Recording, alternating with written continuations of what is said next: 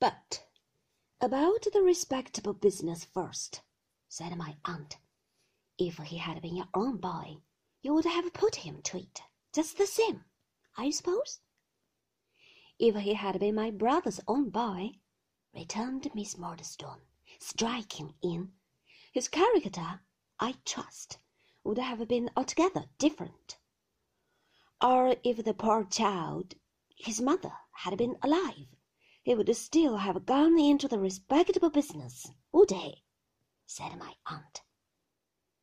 I believe, said Mr. Murdstone, with an inclination of his head, that Clara would have disputed nothing which myself and my sister Jane Murdstone were agreed was for the best.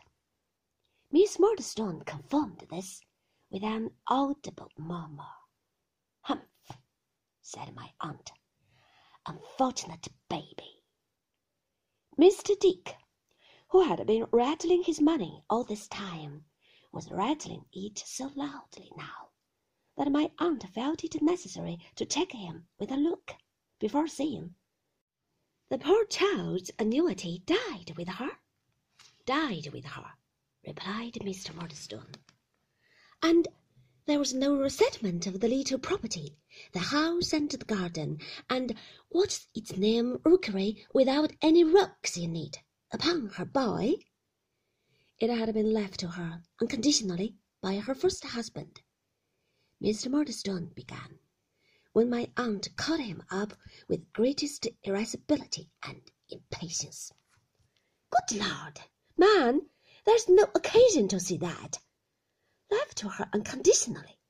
I think I see David Copperfield looking forward to any condition of any sort or kind, though it stared him point blank in the face.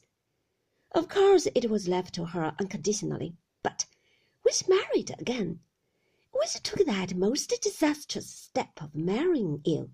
In short, said my aunt, to be plain, did no one put in a word for the boy at that time?